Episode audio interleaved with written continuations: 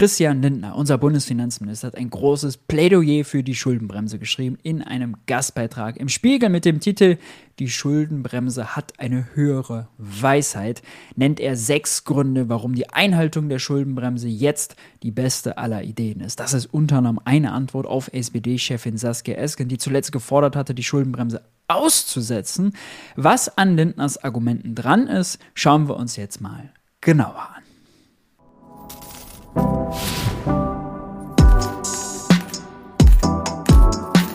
Hi und herzlich willkommen bei Geld für die Welt. Ich bin Maurice und in diesem Video kümmern wir uns um die Schuldenbremse. War schon oft hier Thema.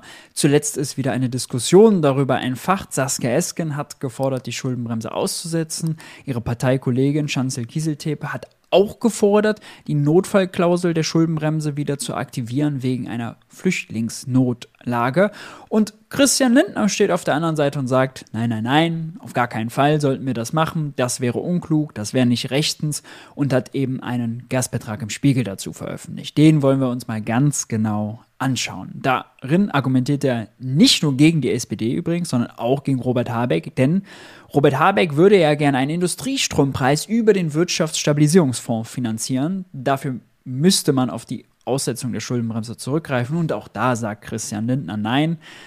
Und jetzt will ich eine Sache nochmal vorne wegschicken. Es ist nicht nur Christian Lindner, der dazu nein sagt, denn ein Mann, der sehr viel Macht hat in diesem Land, der steht schnurstracks an seiner Seite und das ist Olaf Scholz. Auch Olaf Scholz ist ein Verfechter der Schuldenbremse. Auch Olaf Scholz hält es für eine super Idee, die jetzt einzuhalten und zu verteidigen. Olaf Scholz, darf man übrigens nicht vergessen, ne, hat ja sogar die schwarze Null von Wolfgang Schäuble äh, übernommen und verteidigt. Die schwarze Null ist viel, viel, viel, viel strenger als die Schuldenbremse und ist auch nur ein Marketing-Gag, ja, ist ja nicht mal also äh, Verfassung, äh, wie jetzt zum Beispiel die Schuldenbremse. Und diesen Mann weiß Christian Lindner an seiner Seite und blockiert deshalb die letzten Progressiven aus der SPD und eben die Vorschläge der Grünen. Christian Lindner steht allerdings, muss man vielleicht auch vorne schicken, so ein bisschen mit dem Rücken zur Wand, denn die Umfragewerte der FDP sind in letzter Zeit nicht so dolle gewesen.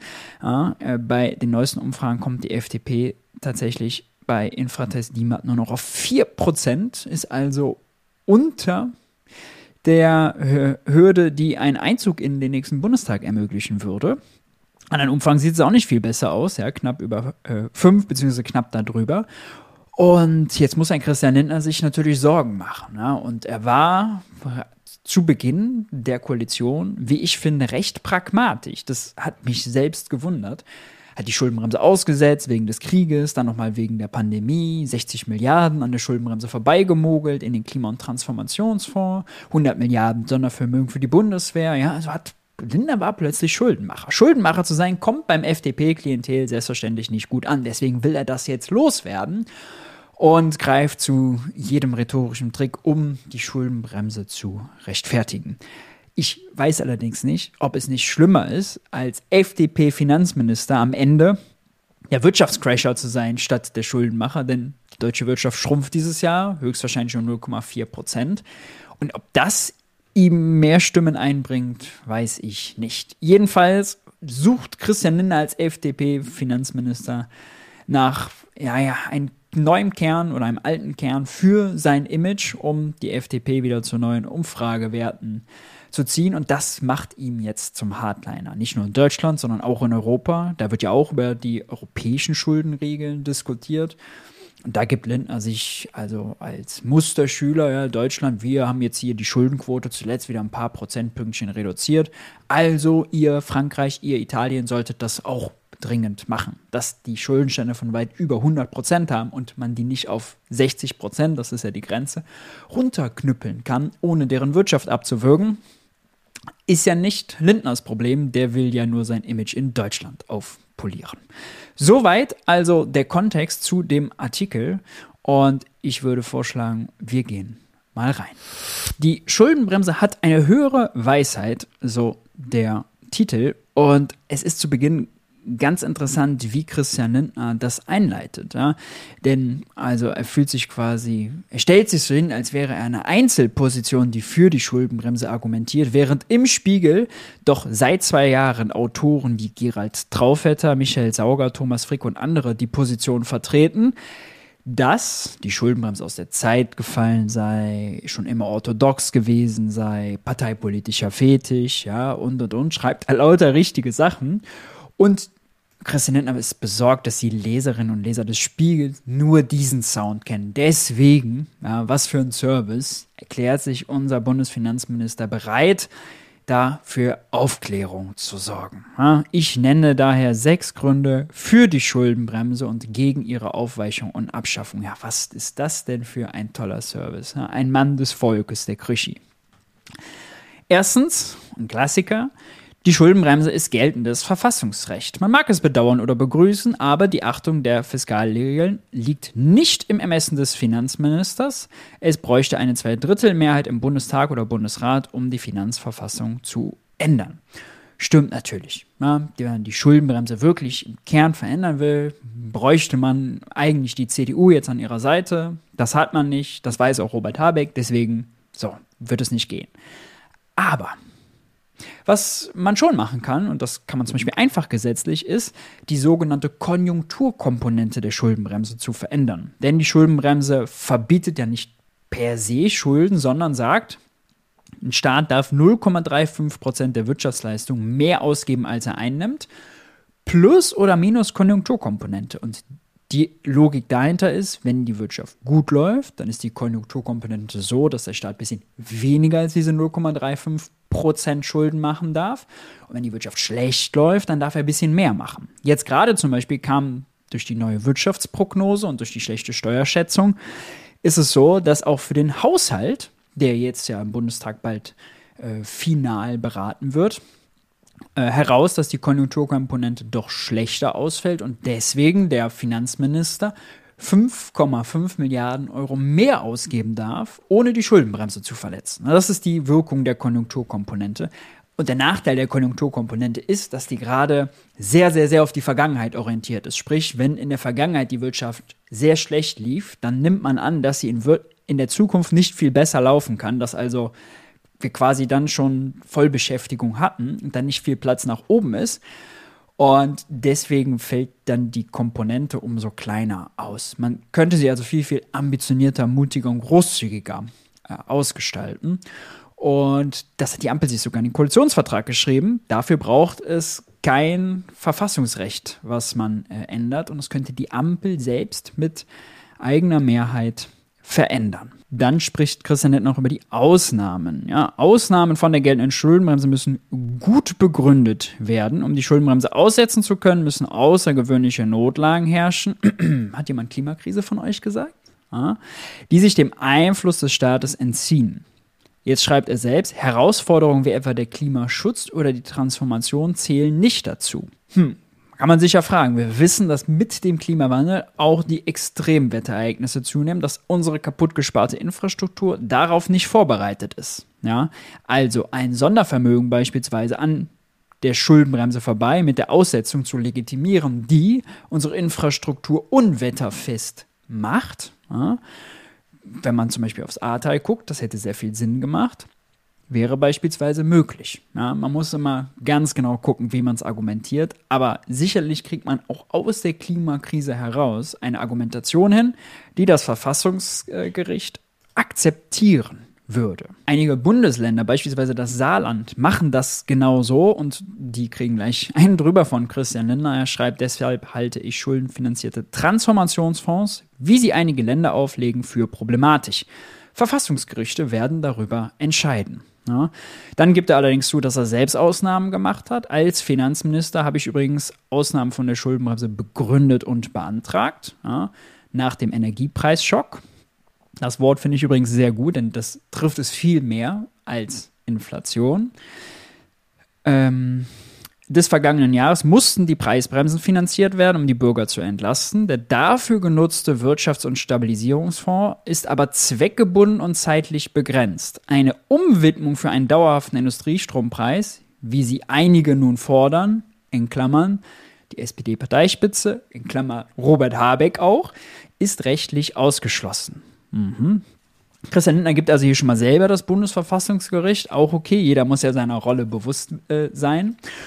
Und das ist tatsächlich nicht so leicht, wie er jetzt sagt. Ja, ähm, es gibt verschiedene Rechtsgutachten dazu, die das eine oder das andere sagen.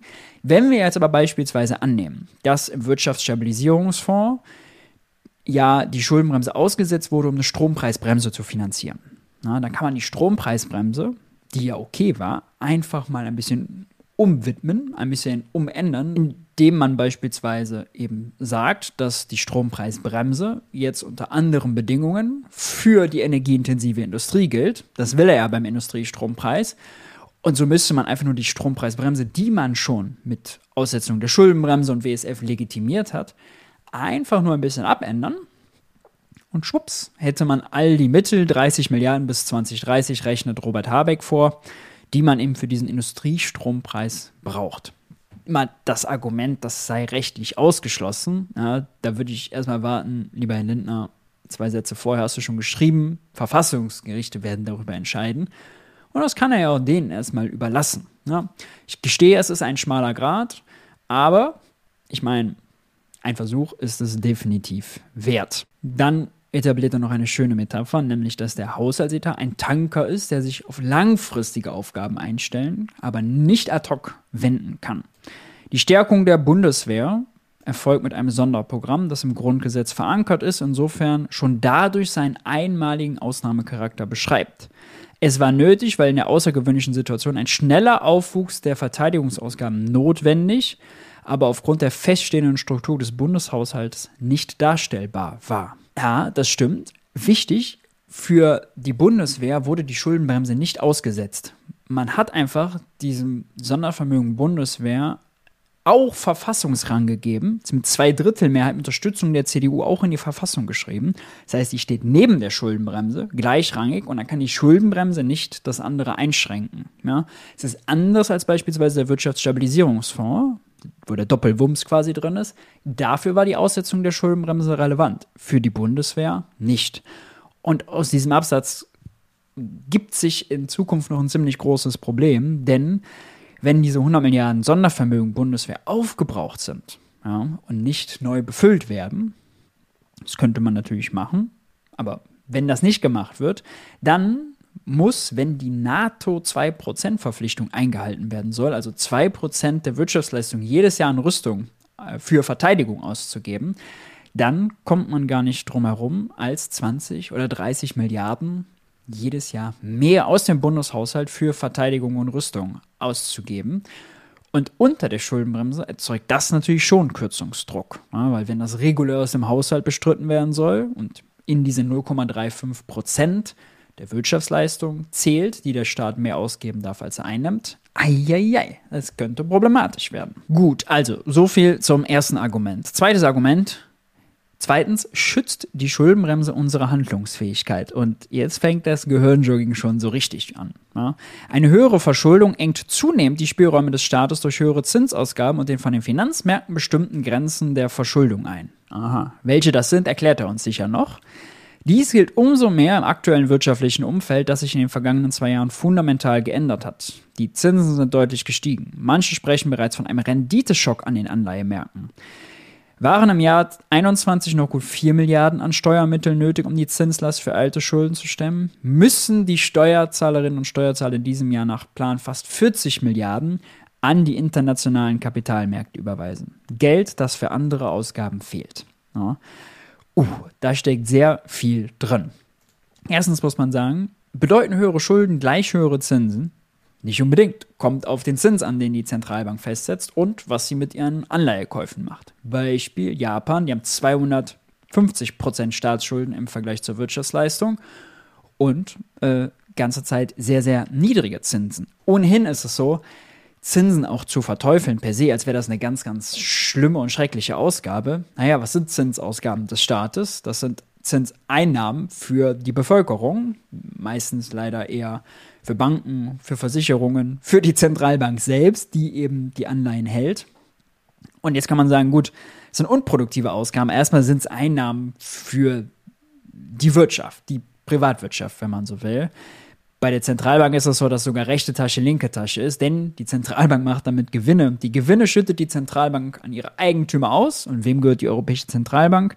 Naja, den Mitgliedsländern. Ja, deswegen ist dieses Bohai, oh Gott, Zinsen sind so schlimm, Nein, in eigener Währung nicht. Ja.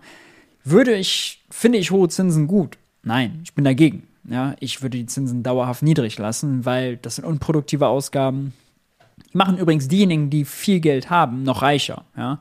Denn die bekommen, wenn der Zins positiv ist und hochpositiv wie jetzt, wenn der Leitzins bei 4,5 ist, ohne ins Risiko zu gehen, ja, deutsche Staatsanleihen kaufen äh, oder wenn Banken beispielsweise ihr Geld einfach bei der EZB äh, ruhen lassen, ja, dann kriegen die dann einen fetten Zins drauf und das vermehrt sich ohne irgendeinen Nutzen. Ja. Wenn man so will, ist also ein hoher Zins ein bedingungsloses Grundeinkommen für all jene Institutionen und Personen, die ohnehin schon viel Geld haben. Sollte man nicht machen.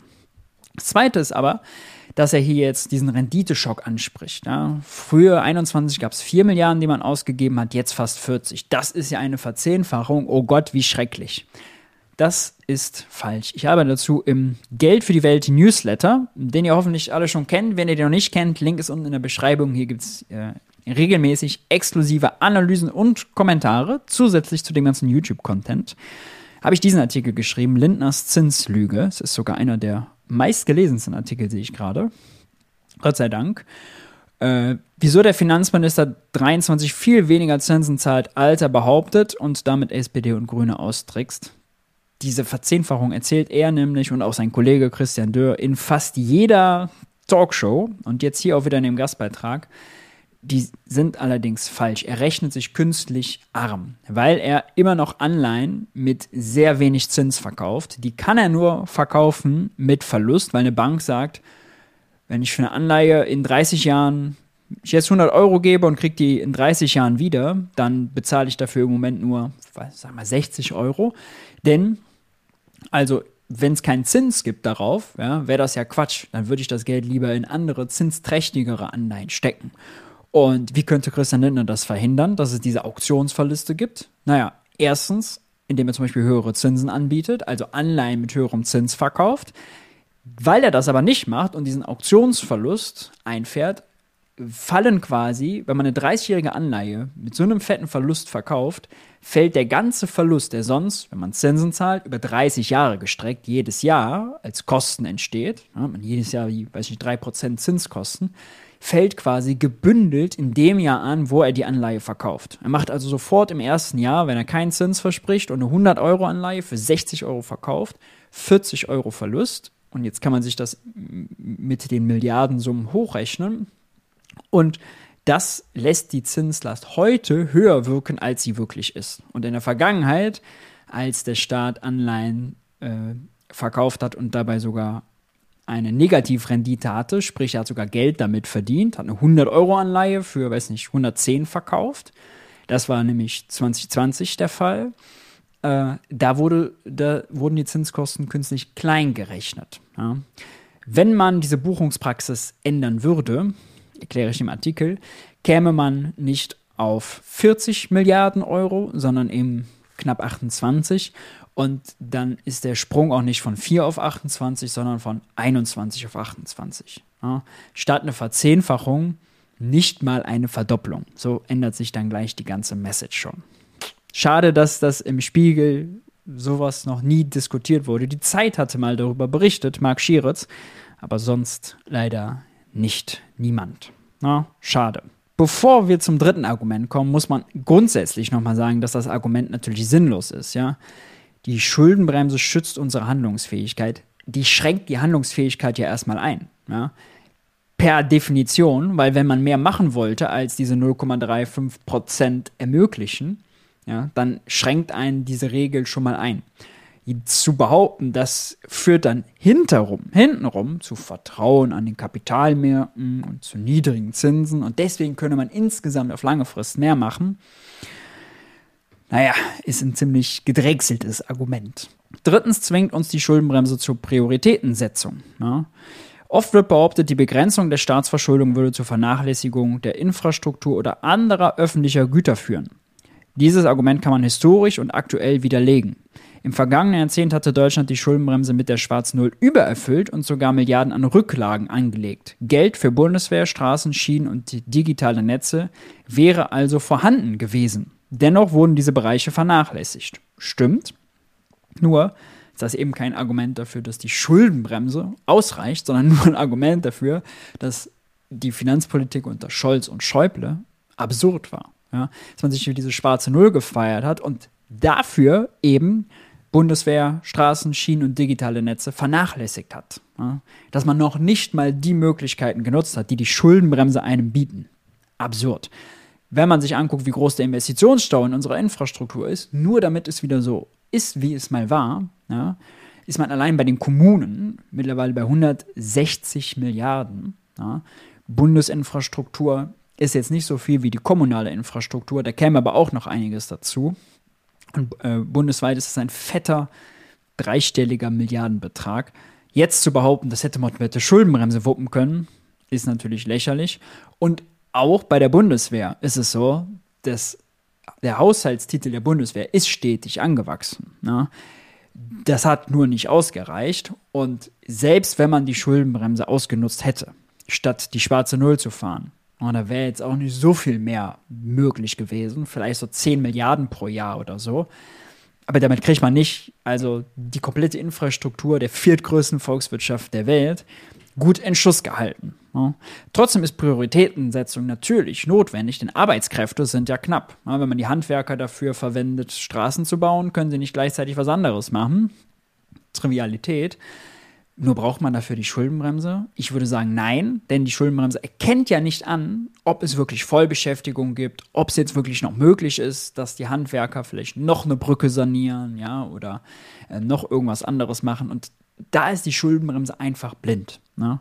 Ist ja ein gutes Argument zu sagen, wenn wir Vollbeschäftigung haben und hohe, sagen wir mal, nachfragegetriebene Inflation, dann sollte der Staat sich zurückhalten. Stimmt. Aber ansonsten, in den letzten Jahren hat das wenig Sinn gemacht. Da hat das eher dazu geführt, dass Leute deswegen nicht gearbeitet haben, dass Infrastruktur deswegen nicht erneuert wurde. Und wenn man Infrastruktur verkommen lässt, wird es erstens teurer, weil aufwendiger. Und zweitens, naja, also wenn jemand ein Jahr nicht arbeitet, kann er im nächsten Jahr nicht doppelt so viel arbeiten und die ausgefallene Arbeit nachholen. Macht also wenig Sinn. Lindner argumentiert dann weiter, die Schuldenbremse ist also keine Investitionsbremse. Sie erfordert nur Entscheidungen, was dringlich und wichtig ist und was später erfolgen oder unterbleiben muss. So werden durch einen demokratischen Aushandlungsprozess die öffentlichen Mittel einer möglichst effizienten Verwendung zugeführt. Apropos Demokratie ist es nicht ein bisschen absurd, dass wir demokratisch eine Regierung wählen, die dann die Mehrheit hat und so durchs Parlament ihren Plan umsetzen kann, aber nicht so viel Geld ausgeben kann, wie sie eigentlich will, weil wir vorher in die Verfassung geschrieben haben, dass das auf gar keinen Fall mehr als diese 0,35 Prozent der Wirtschaftsleistung plus minus Konjunkturkomponente sein dürfen. Ist das nicht antidemokratisch, ja, weil wir eine gewählte Regierung, weil wir der das nicht zutrauen, weil wir die einschränken? Kann man auch andersrum argumentieren. Viertens, bremst die Schuldenbremse nicht das Wachstum der Wirtschaft, sagt Lindner. Weder höhere öffentliche Ausgaben noch ein Konjunkturprogramm auf Pump sind im aktuellen Umfeld angezeigt. Okay, also puh, äh, der private Konsum ist unter dem Niveau von 2019, Preis, Saison und Kalender bereinigt. Die Umsätze im Einzelhandel sind Preis- und Kalender bereinigt 10% unter dem Niveau von vor dem Krieg, 15% unter dem Niveau von äh, Februar 21. Die Leute tragen gerade so viel Menge, so viel Produkte aus den Supermärkten wie 2016. Ja, sieben Jahre Wohlstandsgewinne irgendwie weg. Wenn das kein klassisches Konjunkturprogramm rechtfertigt, ja, dass der private Konsum so lahmt, ja, dass beim DFK der Konsumklimaindex so negativ ausfällt, was dann? Darüber habe ich zuletzt übrigens einen äh, großen Artikel geschrieben. Habecks Kurswechsel braucht es also doch ein echtes Konjunkturpaket. Den Link packe ich euch mal unten rein. Stattdessen, sagt Lindner, braucht Deutschland höhere Investitionen. Allerdings erfolgen die meisten nicht durch den Staat, sondern im privaten Sektor. Für sie müssen wir die Rahmenbedingungen verbessern, denn Kapital wird nur dann mobilisiert, wenn es sich rentiert. Aber die Firmen investieren nicht, weil es sich nicht rentiert gerade, sondern weil vor allem die Unsicherheit so groß ist. die Wirtschaft schrumpft, wir wissen nicht, was mit den Energiepreisen ist, was auch die Energieträger dann der Zukunft sein werden und wie schnell die zu welchem Preis zur Verfügung stehen. Ähm, ähm, wir wissen nicht, wie der Zins sich entwickelt gerade. Also jetzt eine Investitionsentscheidung für die nächsten 10, 15 Jahre zu treffen, ist einfach für die Firmen extrem schwierig.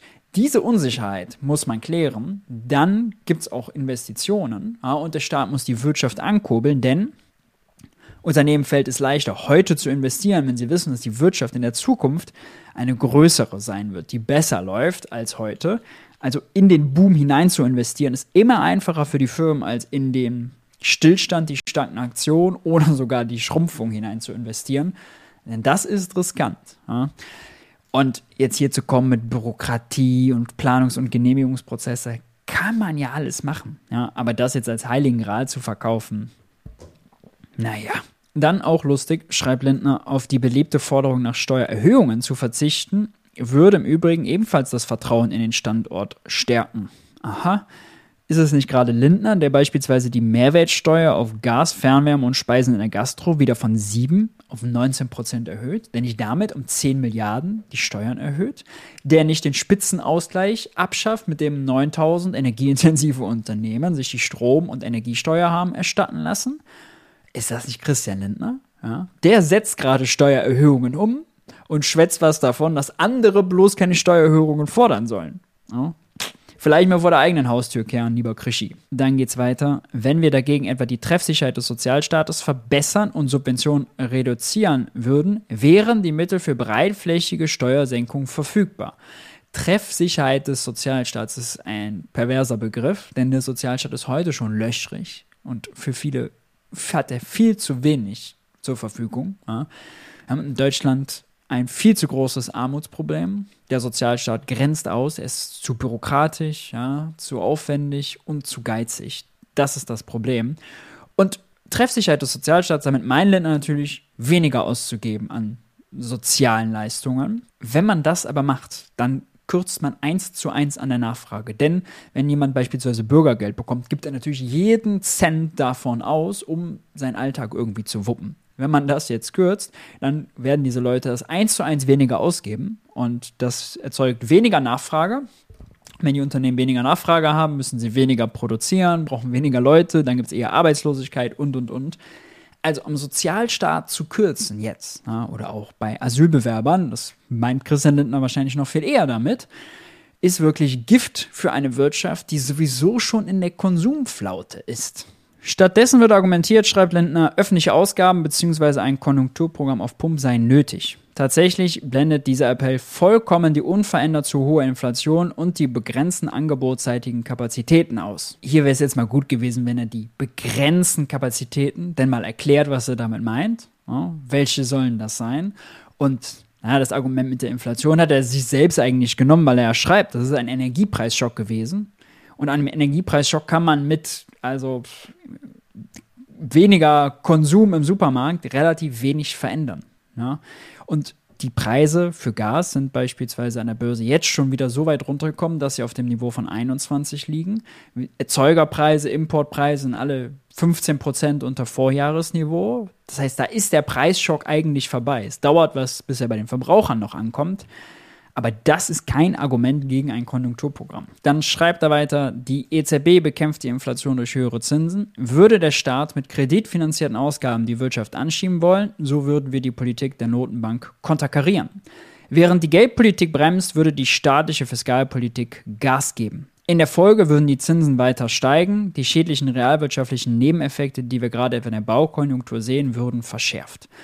Aha, dass Christian Lindner mit der Mehrwertsteuererhöhung bei Gas und Fernwärme ja, für 27 Millionen Haushalte den Energiepreis erhöht und der eins zu eins natürlich auch die Inflationsrate erhöhen wird, das konterkariert das nicht. Ja, nein, nein, nein, nein, nein.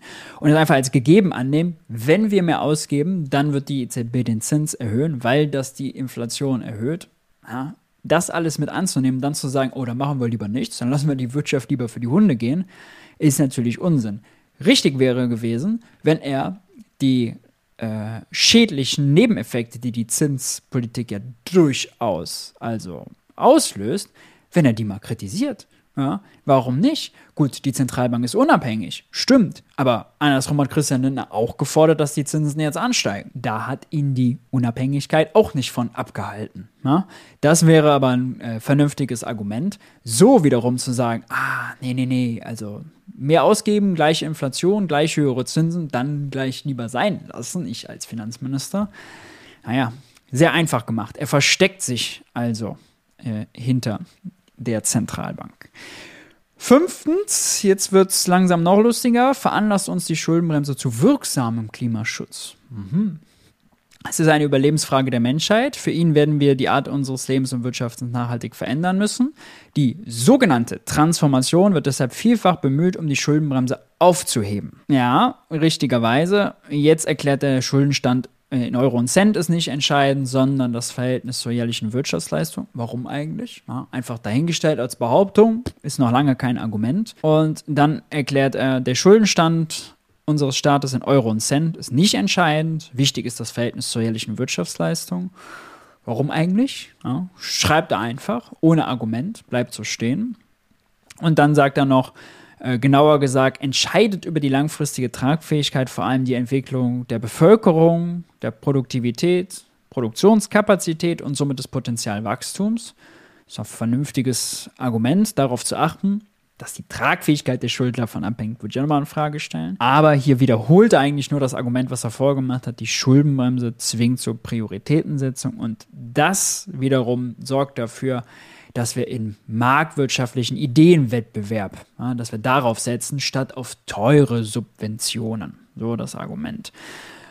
Ah, und sechstens, die Schuldenbremse ist ein Gebot der Generationengerechtigkeit in einer alternden Gesellschaft, die großen Herausforderungen gegenübersteht, etwa durch geopolitische Veränderungen oder ambitionellen Klimaschutz, wird es schwer, die Wertschöpfung hochzuhalten. Umso mehr wiegt die Last der Staatsverschuldung auf den Schultern einer geringeren Zahl an wirtschaftlich Aktiven, sie würde schwerer wiegen als heute oder in der Vergangenheit. Naja, erstens gilt weiterhin, die Schulden des Staates sind die Ersparnisse der Privatwirtschaft. Ja? All das Geld, was der Staat ausgegeben hat, aber bisher noch nicht wieder eingenommen hat über Steuern, also die Schulden, ja, liegen ja in der Privatwirtschaft auf den Konten, werden mitvererbt und machen die künftige Generation dann finanziell erstmal reicher. Und zweitens, muss man ja auch mal sagen, wenn wir heute Geld ausgeben, für moderne Schulen, für Forschung und Entwicklung, ja, für Digitalisierung werden wir produktiver.